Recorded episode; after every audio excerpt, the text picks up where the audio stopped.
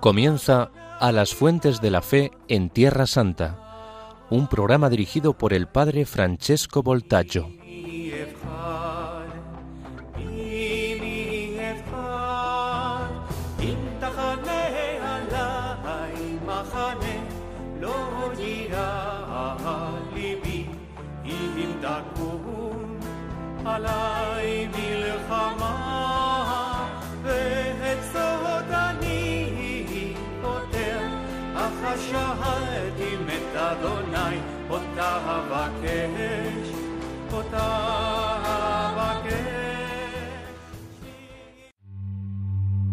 Ven Espíritu Santo Creador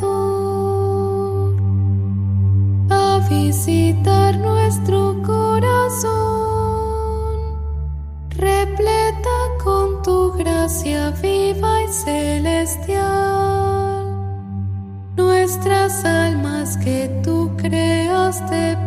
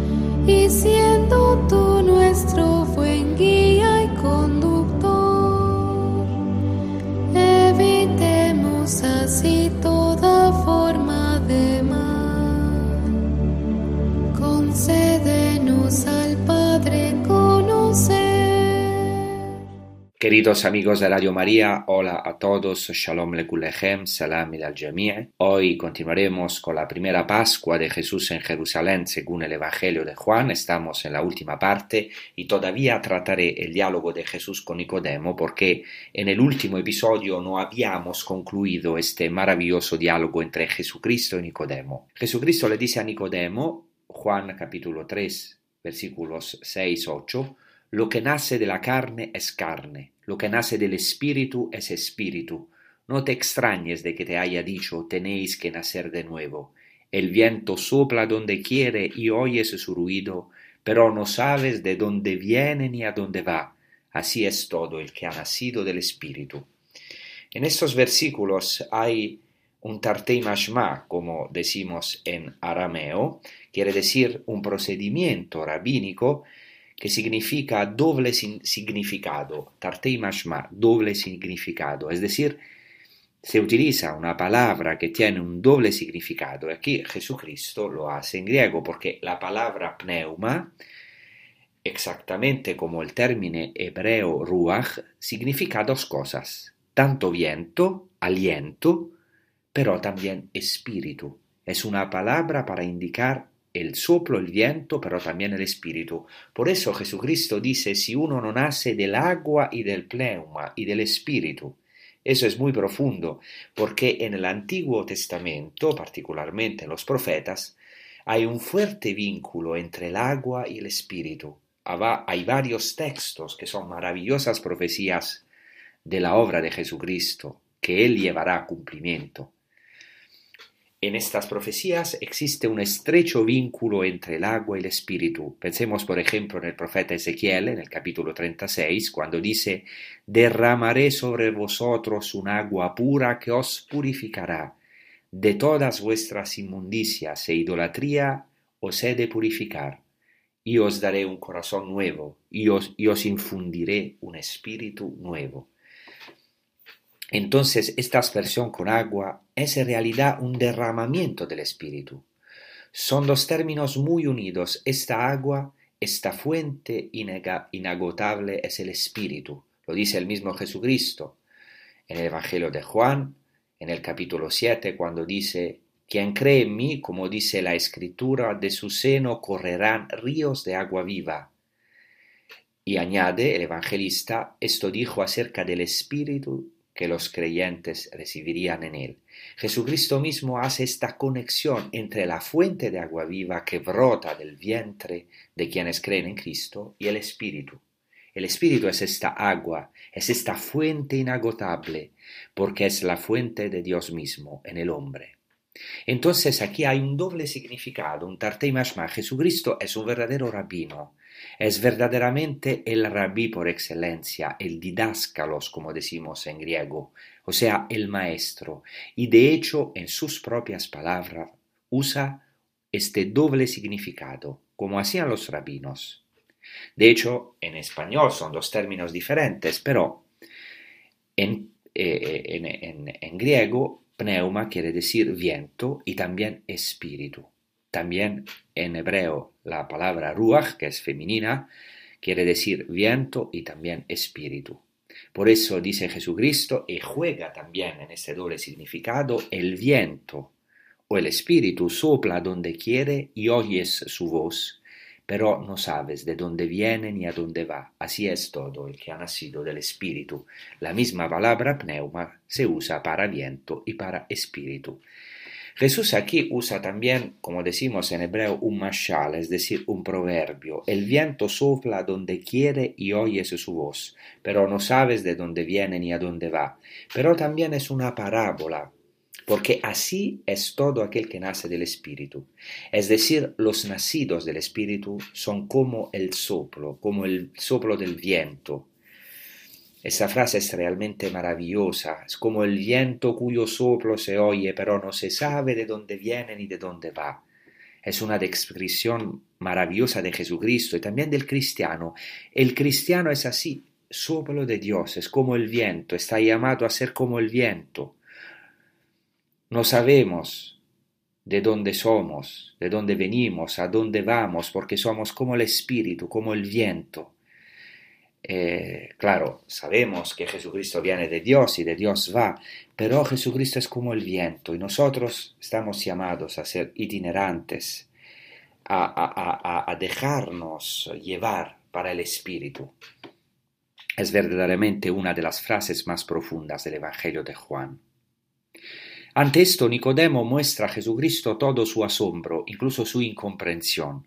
De hecho, ahora vuelve a interrogar a Jesucristo y le dice al versículo 9, Nicodemo le preguntó, ¿cómo puede suceder esto? Jesús le dijo, ¿eres maestro en Israel y no lo entiendes? En realidad el griego no dice eres maestro, tú eres maestro de Israel, sino tú eres el maestro de Israel y no sabes estas cosas. Es decir, Nicodemo es presentado aquí como el maestro por excelencia. O sea, él encarna todo Israel. Y esta frase también es muy irónica. Nicodemo había reconocido a Jesús como un maestro que vino de Dios. Jesús lo reconoce como el maestro de Israel, pero no entiende, no sabe. O sea, la revelación de Jesucristo siempre desplaza al hombre. Es verdaderamente como el viento, como el espíritu. Se ve cómo se cumple ese evangelio. Y aquí notamos la típica ironía joánica. También Jesús hace ironía sobre este hombre Nicodemo tan admirado entre el pueblo, como dice el Evangelio, uno de los príncipes de los judíos, el maestro de Israel, pero sin embargo no comprende. Y así añade Jesucristo en los versículos siguientes, en verdad, en verdad os digo, Nosotros hablamos y demos testimonio de, lo que hemos visto, pero vosotros no podéis recibir nuestro testimonio. Jesucristo, por tanto, expresa aquí, podemos decir, su tristeza o su asombro por el hecho de que Israel, o al menos una parte de Israel, no acepta su testimonio. Por eso Jesucristo le hace esta pregunta a Nicodemo. ¿Cómo creerás si te hablo de las cosas del cielo? Si os hablo de las cosas terrenas y no me creéis, ¿cómo creéis si os hablo de las cosas celestiales? Entonces inmediatamente después le habla de una revelación celestial de la que hablaremos después de un rato.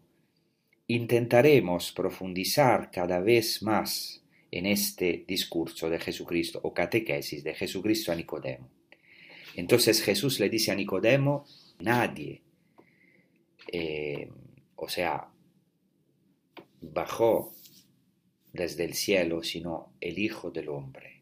Este, este título, el Hijo del Hombre, es un título verdaderamente maravilloso que ya se usa en el Antiguo Testamento, Ben Adam en hebreo o Barenashah en arameo, y es interesante porque en el libro del profeta Ezequiel se usa como título humano, el Hijo del Hombre, o sea, simplemente un hombre, el Hijo del Hombre, pero en el profeta Daniel el Hijo del Hombre es un personaje misterioso divino, celestial, que viene en las nubes, que tiene características divinas, como se puede leer en Daniel al capítulo 7.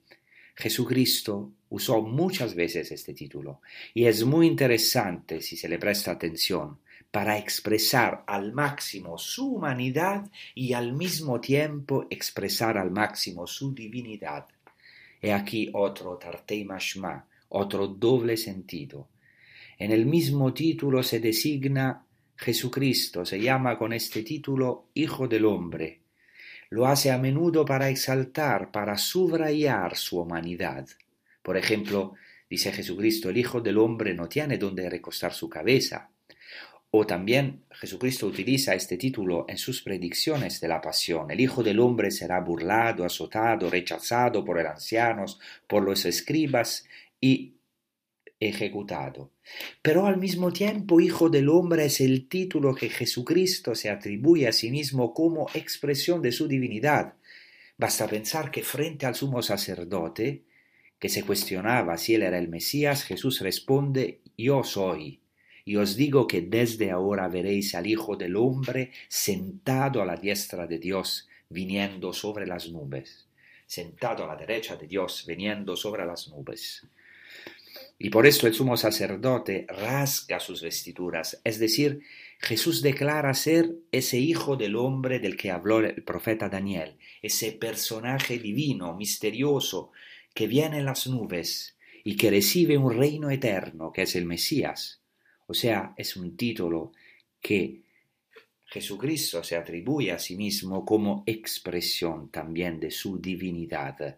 Y así lo hace en la frase que eh, dice justamente a, a Natanael, antes de este diálogo, poco antes de este diálogo con Nicodemo, Jesucristo dice a Natanael, verás a los ángeles subir y descender sobre el Hijo del Hombre. Entendida, o sea, esta expresión Hijo del Hombre es entendido como la escalera de Jacob. Por eso es un título verdaderamente estupendo. Y Jesús hace esta revelación a Nicodemo. Nadie ha subido jamás al cielo sino aquel que descendió del cielo, el Hijo del Hombre. Y ahora viene el corazón del discurso de Jesucristo a Nicodemo. Aquí también hay una comparación según el típico estilo rabínico, pero con toda una novedad aportada por Jesucristo, porque él mismo es el cumplimiento de las escrituras. Jesucristo no es solo un intérprete, un maestro, un rabí que vino de Dios, sino que es el intérprete. Y la encarnación, el cumplimiento de toda la Torá, de todos los profetas, de todos los escritos, de todas las escrituras. Jesucristo dice en el versículo 14, lo mismo que Moisés levantó la serpiente en el desierto, Así tiene que ser levantado el Hijo del Hombre, para que todo lo que en él cree tenga la vida eterna. cómo Moisés levantó la serpiente en el desierto. Jesucristo se refiere a este episodio del libro, a un episodio del libro de los números, en el capítulo 21, en el que prácticamente por sus murmuraciones los judíos son azotados por el castigo de Dios, el castigo de las serpientes ardientes que muerden al pueblo. Y muchos entre el pueblo mueren, entonces los israelitas claman a Moisés, y Dios le ordena a Moisés que haga una serpiente de bronce, para que cualquiera que mire levante sus ojos a esta vara, a esta serpiente de bronce, pueda seguir vivo. Jesús se refiere a la serpiente y la compara consigo mismo, con el Hijo del Hombre, es decir, con el Mesías. Y aquí hay algo verdaderamente de gran importancia.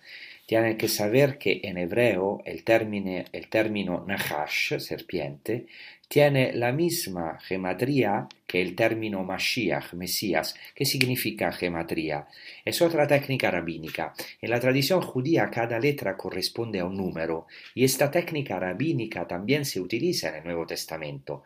Basta pensar en el libro del Apocalipsis, cuando el autor San Juan dice quien tiene inteligencia que calcula el número de la bestia. Este número representa el nombre, de, el, nombre de un hombre y esta cifra es 666. Y aquí es precisamente interesante que el término Nahash en hebreo, serpiente, tiene el mismo valor numérico que el término Mesías, Mashiach en hebreo, y los rabinos lo sabían. Jesús ahora se compara a sí mismo, que es, que es el Mesías, con la serpiente levantada en el desierto. También es interesante ese término griego resucitado, o mejor, elevado. Juan habla a lo largo de su evangelio de la resurrección de Cristo, de la exaltación, del levantamiento de Cristo, del ser elevado de Jesucristo. En griego, hypsoseis, exaltación. Y también esto no deja de ser un tartei mashma en arameo, o sea, un doble sentido, porque la elevación de Jesús en la cruz es al mismo tiempo su glorificación. Y esto es maravilloso. O sea, San Juan hace una síntesis maravillosa alrededor de la cruz. La cruz es al mismo tiempo muerte y resurrección. Y eso es también maravilloso en referencia a nuestra vida. La elevación de Cristo en la cruz es al mismo tiempo su glorificación. Juan en su Evangelio ve la cruz ya gloriosa, de modo que la elevación de Jesús en la cruz es su exaltación, su glorificación. Por eso ahora rezaremos con un canto de Kiko Argüello, eh, cantado por Mar Farrugia, que se titula La Cruz Gloriosa, que es un himno maravilloso de la iglesia primitiva sobre la Cruz Gloriosa. La Cruz Gloriosa Señor resucitado es el árbol de la salvación. De yo me nutro, en él me deleto, en sus raíces crezco, en sus ramas yo me extiendo.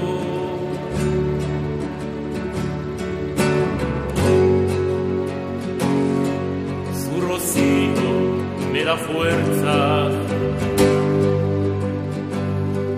Su espíritu como brida me fecunda. A su sombra he puesto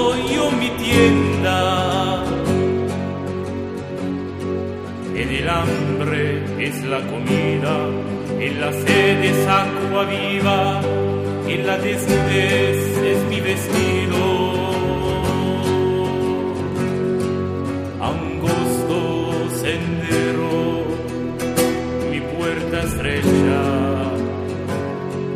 escala de Jacob, lecho de amor,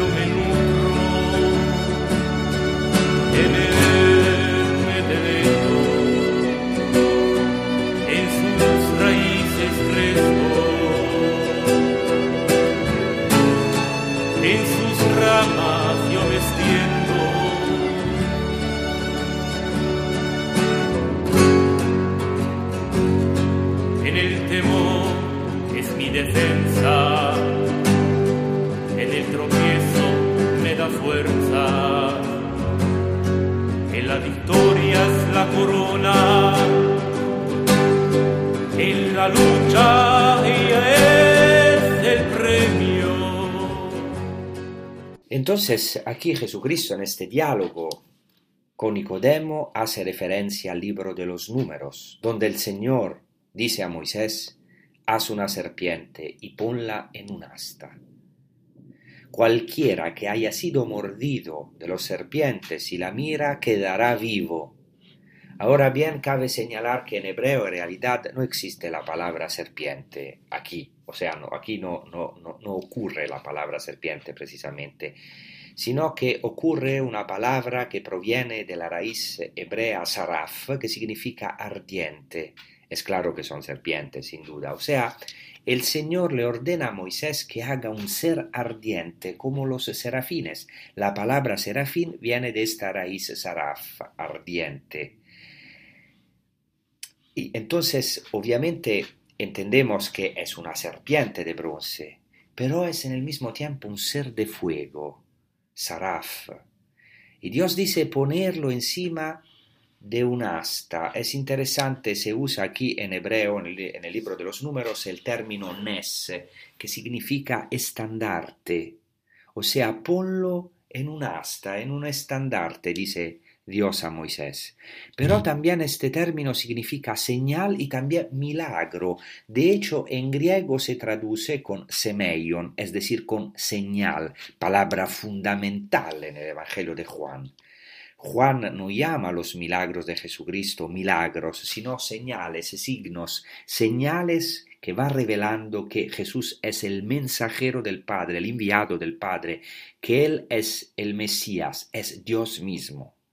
Es interesante notar que en el libro de la sabiduría, en el capítulo 16, hay un midrash precisamente sobre este evento que se narra en el libro de números, de los números. ¿Qué significa midrash? Significa significa que prácticamente el autor del libro de la sabiduría relee de una manera nueva, reinterpretando algunos detalles de esta hermosa narración del libro de números, de la serpiente levantada en el desierto sobre el asta. Solo relato algunas expresiones del libro de la sabiduría. Dice el autor del libro, en referencia a este signo, a esta maravilla de los israelitas, que son curados mirando a la serpiente en el desierto. Así dice Sabiduría 16.6. Para ser corregidos fueron turbados por un tiempo y recibieron una señal de salvación, acordándose del precepto de tu ley.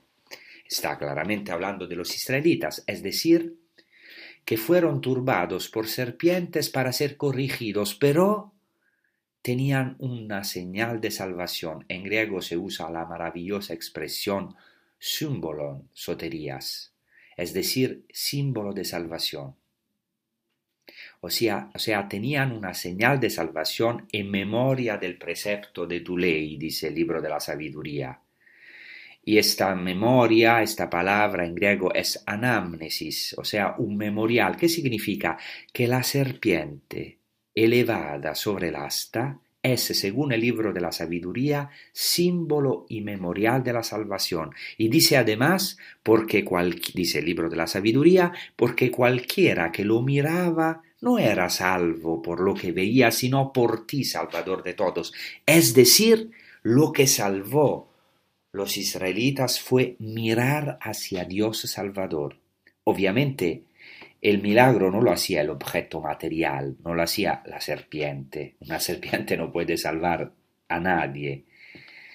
Además, porque el autor del libro de la sabiduría habla muchas veces contra la idolatría, y así concluye el autor, ni siquiera los dientes de las serpientes venenosas prevalecieron contra tus hijos, porque tu misericordia vino a su encuentro y los sanó. Ni una hierba, ni un ungüento los curó, sino tu palabra, oh Señor, que todo lo sana. ¡Qué maravilla! En griego se utiliza aquí la palabra logos. Ni una hierba, ni un ungüento los curó, sino tu logos, o sea, tu palabra, es el mismo término usado en Juan al capítulo primero para hablar de la palabra que es Cristo, del verbo que es Cristo. Se ve entonces como San Juan en su Evangelio retoma toda esta tradición, tanto del libro de números como del libro de la sabiduría, para expresar en este discurso, en esta catequesis de Jesucristo, que Él es verdaderamente el signo de la salvación, el memorial de la salvación como y más de aquel, aquella serpiente levantada en el desierto. Y esto a través de la cruz. Y al final del libro de la sabiduría concluye hablando de la resurrección. Dice así, porque tú, Señor, tienes poder sobre la vida y la muerte, conduces a las puertas del reino de los muertos y los haces subir. En la tradición judía se pone de relieve este hecho, que ya ha destacado el libro de la sabiduría, o sea, de levantar los ojos hacia la serpiente, lo que prácticamente corresponde a una orientación del corazón. Es fundamental en la tradición judía lo que se llama en hebreo kavaná, o sea, la orientación del corazón, hacia dónde se orienta nuestro corazón. Y para los judíos es fundamental, por ejemplo, en la oración, o sea, orientar el corazón a nuestro Padre que está en los cielos, como dicen ellos. Entonces el Targum, al libro de los números, interpreta este texto como la orientación de los corazones de los israelitas hacia el nombre de la palabra del Señor. O sea, el Targum dice claramente que los israelitas fueron sanados porque dirigían sus corazones hacia el nombre de la Memra, o sea, es decir, de la palabra del Señor. Vuelve aquí también la importancia de esta palabra, de este logos, de esta memra, del cual el libro de la sabiduría también habló. El gran exégeta judío, Filón de Alejandría, traza un paralelo entre la serpiente de bronce y la serpiente del libro del Génesis, y dice que Dios ha provisto para el pueblo una serpiente contraria a la de Eva, o sea, él dice que esta serpiente fue verdaderamente un símbolo de salvación, exactamente como dice el libro de la sabiduría. Además, Filón declara que la serpiente de Moisés es el símbolo del logos, es decir, del verbo y también de la inmortalidad. Vean cómo retorna esta tradición, como esta serpiente es el símbolo del logos, de la palabra de Dios, del mandato de Dios, porque los israelitas son sanados no por una serpiente elevada en, una vara, en un asta, sino por el logos mismo, por la palabra misma de Dios, no por un objeto material colocado en un poste, sino por la palabra de Dios que es causa de resurrección y de inmortalidad, dice Filón de Alejandría. Y luego también me gustaría referirme a la interpretación rabínica judía de este texto, tanto en la Mishnah como en el Talmud y en el Midrash. Trato de decirlo brevemente. Es decir, en la Mishnah, que es eh, una colección de tradiciones orales rabínicas, en el tratado Rosh Hashanah se comenta este texto y se dice que lo que salvó a los israelitas en el desierto fue levantar los ojos al cielo y someter el corazón al Padre que está en el cielo. Esto es lo que cura a los israelitas, dice la Mishnah. Es hermoso. Pensad cómo esto se cumplió en nosotros, los cristianos, en el Nuevo Testamento, cómo estamos llamados a levantar los ojos al cielo, a este Nes en hebreo, o sea, a este estandarte, a este milagro, a este símbolo de salvación que es la cruz de Jesucristo y orientar nuestro corazón a la cruz de Cristo, al Padre. Por eso los primeros cristianos oraban siempre con los ojos elevados al cielo. Si veis a los, a los orantes, a las imágenes de los orantes en las catacumbas, siempre tienen las manos y los brazos extendidos como Cristo en la cruz, símbolo también de que sus manos son puras, están orientadas hacia el Padre, y siempre tienen los ojos elevados al cielo, siempre elevados a Cristo, que es el oriente verdadero, a Cristo levantado en la cruz. El Midrash también hace una interpretación similar y añade un detalle. Dice el Midrash, un Midrash que se llama Mejilta de Rabbi Ishmael, que es uno de los Midrashim más antiguos, dice así, Ahora una serpiente puede matarte o hacerte vivir. No, pero en realidad significa esto. Cuando Moisés hizo esta serpiente, los israelitas miraron a él, o sea, o, a ella, a la serpiente, y creyeron en aquel que le ordenó a Moisés hacer esto, y luego Dios lo sanó. Aquí hay algo más, o sea, lo que salva a los israelitas es la fe, es decir, miraron a la serpiente, pero en realidad, ¿cuál era el corazón de todo? Es que creyeron en Dios, quien se lo mandó a Moisés, o sea, fue la fe la que los sanó. Y esto es importante referencia a nuestro Evangelio, porque Jesucristo dice, como Moisés levantó la serpiente en el desierto, así es necesario que sea levantado el Hijo del Hombre para que todo aquel que en él crea tenga vida eterna. O sea, es la fe en Jesucristo levantado en la cruz y en la gloria que da vida eterna, que nos sana de las serpientes cotidianas que nos muerden, de nuestras murmuraciones, de nuestros pecados, de nuestros vicios, de todo lo que mina nuestro calcañar, como esta serpiente del Génesis, que siempre está peleando con la mujer y con el hombre, con la descendencia de la mujer, es decir, con todos nosotros. Pero también me gustaría subrayar otra cosa que es realmente muy interesante. Tanto la Mishnah como el Midrash comparan este texto, esta narración del libro de los números de la serpiente levantada en el desierto con Éxodo capítulo 17. En este capítulo Moisés levanta las manos en la guerra contra Amalek. Y Dios le ordena a Moisés que levante las manos. Y mientras Moisés esté en el monte elevado y levante las manos en la batalla, Israel prevalece, pero cuando baja las manos, Israel, no puede prevalecer sobre sus enemigos.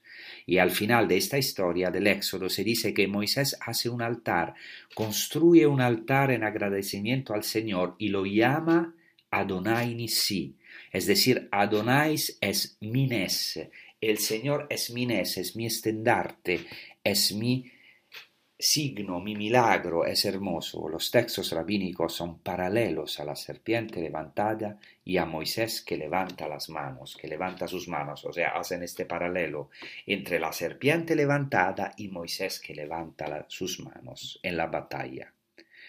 Ojo, esto no es solo en la tradición judía. Ahora no tengo mucho tiempo, pero mm, tengo que decir que también un padre de la Iglesia, Justino, en su diálogo con Trifón y también la carta de Bernabé, eh, hace este paralelo, porque este paralelo entre la serpiente, la serpiente levantada en el desierto y Moisés que levanta las manos.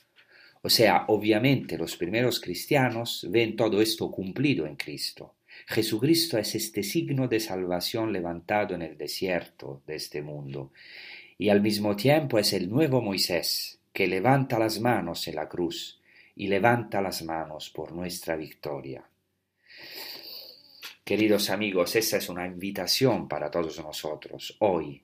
Jesús está hablando con Nicodemo, pero nos está hablando a todos nosotros, a cada uno de nosotros en la noche como hace con Nicodemo, en nuestras noches. Y quisiera que hagamos este éxodo pascual de nuestros pecados, de nuestras tinieblas, a la salvación, a la verdadera luz. Y Dios nos invita hoy a levantar la mirada, a distraernos de nuestro ombligo, de nuestras ansiedades, y poder mirar a Jesucristo resucitado, cuya vista sana, obviamente vista hecha con fe, quien cree en Él tiene vida eterna y por tanto levantemos hoy, ahora, nuestros ojos a Él, a su cruz, miremos a Él, fijémonos en Él, en Jesucristo. Él ha levantado sus manos, como Moisés derrotó a nuestro Amalek, que es el diablo. Mientras estamos aquí en la batalla, levantemos nuestros ojos a Él. En resumen, la serpiente es entonces según esta parábola podemos decir que hace Jesucristo, más bien esta comparación, la serpiente es un símbolo del Salvador mismo, un símbolo del Logos, de la palabra divina, de la salvación. Y esto se refiere a la fe, a la obediencia a la palabra de Dios, a la mirada orientada hacia Dios. Por eso Juan habla de elevación. La serpiente había que colocarla en un lugar elevado, porque había que verla, y así Jesucristo fue levantado en la cruz, elevado en la cruz, para que pudiéramos orientar nuestros corazones hacia Él, para que tuviéramos hacer Pascua con Él. No es casualidad que en esta primera Pascua, em, o sea, que esta primera Pascua fue eh, el tiempo de este diálogo de Jesús con Nicodemo porque esta primera Pascua ya prefigura o anticipa la plenitud de la Pascua de Cristo, de la tercera Pascua que vive Jesús, que es la culminación de la obra de salvación, en la que se producirá esta elevación de Jesús en la cruz. O sea, dice Jesucristo, cuando sea levantado de la tierra, atraeré todos hacia mí. Dejémonos atraer por Cristo, por su cruz, como dice el cantar de los cantares. Como en el cantar de los cantares la esposa dice al esposo, tráeme tras ti, corramos, dejémonos atraer por Jesucristo en la cruz, por Jesucristo que está en el cielo, Jesucristo resucitado, que realmente quiere atraernos hacia Él. Pero quizás hay algo aún más profundo con lo que quiero concluir algo que expresa esta palabra de Cristo a Nicodemo. Jesucristo se puso en el lugar de la serpiente. Venció el mal, es decir, tomó sobre sí el mal. Es interesante que el pueblo de Israel, en el libro de los números, fue asesinado por serpientes y son salvados por una serpiente colocada en el asta, es decir, Dios se encargó de salvarlos a través de la cosa misma que los destruyó, por así decirlo. O sea, la serpiente que era causa de maldición y de muerte se convirtió en causa de salvación. Y esta es una prefiguración de Jesucristo. ¿Por qué? Porque, porque Jesucristo, sin pecado, completamente inocente, sin embargo, tomó sobre sí la maldición y el pecado. Como dice San Pablo, Dios lo hizo pecado por nosotros o sea, entre comillas, pecado, o sea, Él sin pecado se ha hecho para nosotros maldición, porque dice el mismo libro de los números, maldito el que es colgado en un madero.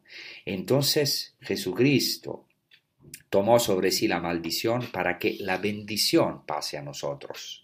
Jesucristo venció el mal con las mismas armas que el mal, por así decirlo, sin hacer ningún mal, pero destruyó el mal tomando el mal sobre sí mismo, es decir, podemos decir, convirtiéndose en serpiente, por así decirlo, muriendo la muerte del malhechor, él sin pecado. Y este es verdaderamente, esto es verdaderamente un abismo de misericordia en el que podemos hoy sumergirnos Hoy podemos contemplar, admirar todo esto con los ojos de la fe, con los ojos del Espíritu, porque esto es obra de Dios. ¿Qué hace Dios? Los rabinos ya dicen, Dios es diferente a los hombres. El hombre cura la amargura con la dulzura, mientras que solo Dios cura la amargura con la amargura. Y esto se encuentra en la tradición judía. Es decir, hay casos en la Biblia en los cuales Dios cura el mal a veces mediante un mal similar. O sea, se podría decir que la homeopatía fue inventada por Dios mismo, es decir, curar el mal a través de un mal similar. Por ejemplo, en el segundo libro de los reyes, Eliseo sana las aguas eh, malas de un manantial echando sal sobre las aguas. Y también en el libro de los números vimos que el pueblo de Israel se salva de las serpientes ardientes con el gesto de levantar los ojos hacia la serpiente de bronce levantada sobre un asta por Moisés. Y en Isaías 53, es decir, en el, en el cuarto canto del siervo del Señor, el pueblo es sanado por las llagas del siervo, es decir, las heridas del pueblo son curadas por las llagas del siervo del Señor, del siervo sufriente. Y esto se cumplió en Jesucristo, que se puso en el lugar de esta serpiente, se puso en este poste donde merecíamos estar por nuestros pecados, en la cruz, y a través de sus llagas sanó nuestras heridas, sanó nuestros pecados, asumiendo ellos mismos las, eh, él mismo las consecuencias, la enfermedad de nuestros pecados. Y espero que todo esto pueda ser de esperanza para cada uno de nosotros hoy. Por eso ahora, hoy, podemos levantar los ojos a esta cruz. Nicodemo tal vez no entendió, pero algún día entenderá de hecho, lo maravilloso del Evangelio de Juan es que el mismo Nicodemo que va a Jesús de noche, tal vez también por miedo a los judíos, que busca este diálogo nocturno pascual con Jesucristo, tiene miedo de perder su reputación, pero será el mismo Nicodemo que en el Evangelio de Juan pedirá públicamente el cuerpo de Jesucristo y eh, por eso el evangelista repite este nombre de Nicodemo, el que fue a Jesús de noche. El mismo Nicodemo será quien pedirá públicamente el cuerpo de Jesucristo, lo tomará, lo abrazará al final del Evangelio de Juan, tendrá esta gracia inmensa de abrazar el cuerpo de Jesucristo levantado en la cruz, y en ese momento sí comprenderá en este momento comprenderá que esta luz que es, que, es, Jesucristo se ha entregado en la noche de la cruz, del dolor, en esta noche pascual. Por eso Jesucristo dice inmediatamente después a Nicodemo, porque Dios ha tanto amado el mundo que entregó a su Hijo unigénito para que todo, eh, para que todo que crea en Él tenga vida eterna. Aquí está realmente el corazón de la revelación de Jesús a Nicodemo. Dios amó tanto al mundo que dio, que regaló a su Hijo. En griego, hosteton huion ton monogene edoken. O sea, que entregó su Hijo, se dice monogenes en griego, es decir, unigénito, que es una traducción del hebreo yahid, que quiere decir único, el Hijo único. ¿Y quién es el Hijo único por excelencia en el Antiguo Testamento?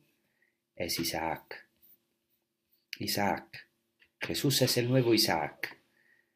No como sustitución, sino como cumplimiento. Dios le preguntó a Abraham de entregar su único hijo, Isaac, su hijo amado, pero ah, Dios no aceptará su sacrificio porque será como una prueba para Abraham como una prefiguración de la obra del Padre y del Hijo. El Padre cumple esta palabra de Abraham. Dios Padre da a su Hijo unigénito, a su Hijo único Isaac. Jesús es el nuevo Isaac. En episodios anteriores dijimos que el sacrificio de Abraham y la ofrenda gratuita de Isaac en su aquedad, en su ser atado, fue una de las principales eh, de los principales acontecimientos que se, de, los, cuales se hacía memorial en la noche de Pascua. Hemos hablado del poema de las cuatro noches, y Jesucristo es el nuevo Isaac. Él mismo se llama el Hijo único. Él sabe que como Isaac tendrá que ser atado, ofrecerse, entregarse, ser don para el mundo. Y esta es la verdad de la vida, que podemos ser donación para otros, obviamente teniendo el Espíritu de Cristo. Y el Evangelio continúa porque Dios nos envió, porque Dios no envió a su Hijo al mundo para condenar al mundo, sino para que el mundo sea salvo por él. El que en él cree no es condenado, pero el que no cree ya ha sido condenado porque no ha creído en el nombre del unigénito, Hijo de Dios. Esto es el centro de nuestra fe. Todo el Evangelio de Juan es una revelación de Jesucristo, que realiza signos reveladores del Padre, de la Santísima Trinidad y de sí mismo para suscitar la fe. De hecho, el Evangelio de Juan termina así, eh, como dirá el evangelista en el capítulo 20, estas señales fueron escritas para que creáis en el nombre del unigénito Hijo de Dios y para que creyendo tengáis vida en su nombre. La noche de Abraham que va a sacrificar a su hijo Isaac es la noche de la fe, y esta fe se cumple en Jesucristo que se entrega por amor. Completamente, totalmente, así como el Padre entrega a su Hijo, para que, también nosotros podamos recibir el don de los dones, que es el Espíritu Santo, y tener fe en el nombre de Jesucristo, que se ha entregado para nuestra salvación. Lo que salva es la fe, es el bautismo, la fe en Jesucristo. El que no cree ha sido condenado porque no ha creído en el hombre del unigénito Hijo de Dios. Entonces ahora hacemos una pausa, rezando y meditando sobre este amor inmenso, abismal de Jesucristo y del Padre que ha entregado totalmente a su Hijo y del Espíritu Santo, de toda la Santísima Trinidad. ¿Quién nos separará del amor de Cristo? Vamos a escuchar.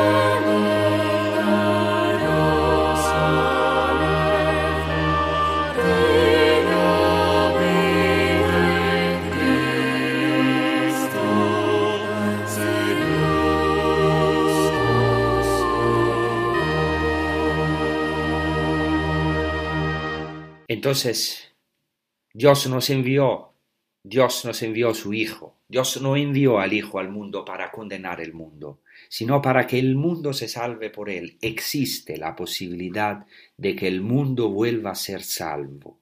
Es en Jesucristo. Debemos tener esperanza, creer que podemos renacer incluso de las tinieblas más oscuras creer que aunque muchas veces nos parezca que este mundo está en la oscuridad total, pero la luz de Cristo es aún más fuerte en medio de las tinieblas. Por eso Jesucristo concluye diciéndole a Nicodemo, y este es el juicio, en griego el crisis. Es interesante, para Jesucristo el juicio es una crisis, un discernimiento, hacer un discernimiento. Jesucristo dice, esta es la crisis, eso es el juicio, que la luz vino en el mundo y los hombres han preferido las tinieblas a la luz, porque sus obras eran malas.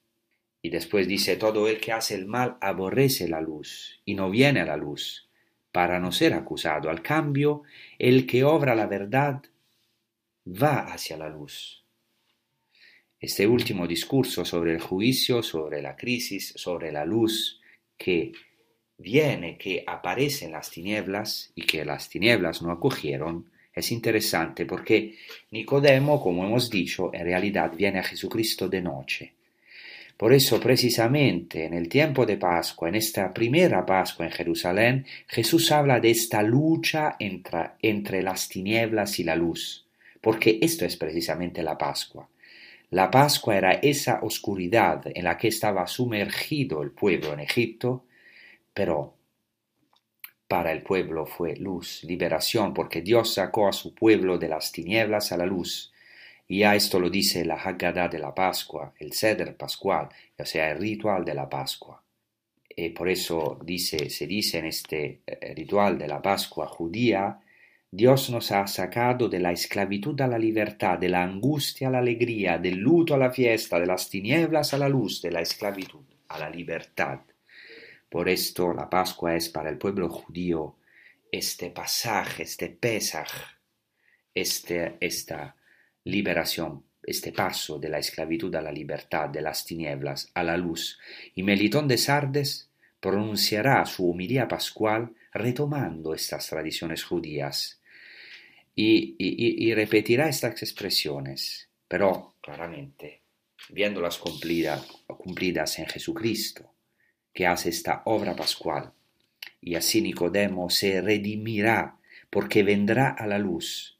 Él, que vino a Jesús de noche, vendrá a la luz. No solo vendrá a la luz, sino que abrazará este cuerpo sin vida de Jesucristo, como ya hemos dicho. Este cuerpo totalmente entregado por amor. Nicodemo tendrá esta gracia inmensa el que por miedo había ido a Jesús de noche tendrá la gracia de abrazarlo en la noche de la pasión, de levantar los ojos, de fijar sus ojos en Jesucristo totalmente entregado. Entonces, para concluir, esta es una invitación hoy también para nosotros. Nicodemo fue un hombre sabio en Israel, pero como dice San Pablo, la necedad de la cruz es más sabia que la sabiduría de los hombres de los hombres. La cruz, la cruz es la sabiduría por excelencia. Espero que podamos gozar hoy de esta sabiduría de Jesucristo, muerto y resucitado para nosotros. Espero que en las tinieblas que tenemos, en nuestras dudas, en nuestras angustias, duelos, podamos levantar los ojos a la verdadera libertad, a la salvación del mundo, a la única salvación, a quien puede darnos vida y vida eterna, quien puede iluminar este mundo. Dejémonos iluminar por su luz, aunque muchas veces esta luz denuncia nuestras horas, que no es fácil, pero no rechacemos esta luz en nuestras vidas por la maldad de nuestras horas, para no ser descubiertos, como dice Jesucristo a Nicodemo, por miedo a esta luz, porque esta luz no viene a, condenar, a condenarnos, sino a invadir nuestra alma, para que pueda brillar con su luz para los demás para que podamos ser también aquellos que abracen a Jesucristo crucificado como Nicodemo y puedan ser testigos de su amor por el mundo. Él no vino a condenarlo, sino a salvarlo, a hacerlo volver a entrar en el régimen de Dios, en su vientre, en el vientre de Dios, para así decirlo, en su rajamim, en su misericordia. Entonces, al final quiero decir que de esta palabra sacamos esperanza, que todos podemos creer verdaderamente que hay esperanza para todos nosotros y que podemos renacer cada día. Muchas gracias y os deseo una buena prosecución con los programas de Radio María. Hasta la próxima. Gracias.